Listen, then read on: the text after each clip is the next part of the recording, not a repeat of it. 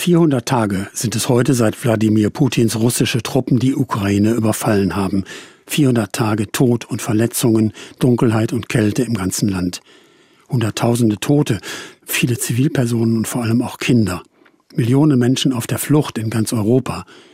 Der Krieg selbst scheint sich festgefahren zu haben. Kein gutes Zeichen. Im Trierer Dom beten Christenmenschen um Frieden seit den ersten Tagen des Krieges anfangs wöchentlich. Da gab es ja das Gefühl und die Angst, es könnte bald vorbei sein mit der Ukraine. Inzwischen seltener, aber immer am 24. des Monats. Viele andere Kirchen und Gruppen beten immer weiter für die Ukraine und die Menschen und um Frieden. Wobei scheint ja wirkungslos zu sein. Mal mehr, mal weniger brutal geht das Leid immer weiter. Westliche Länder unterstützen die Ukraine und streiten zugleich darüber, ob beide Seiten endlich an den Verhandlungstisch zu bringen sind.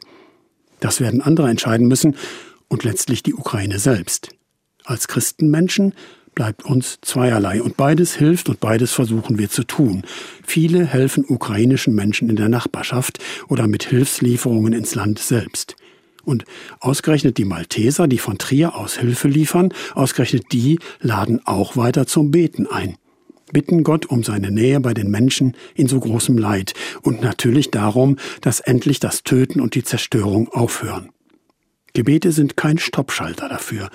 Das Beten Menschen aus der Ukraine stärkt, sagen sie uns immer wieder mal.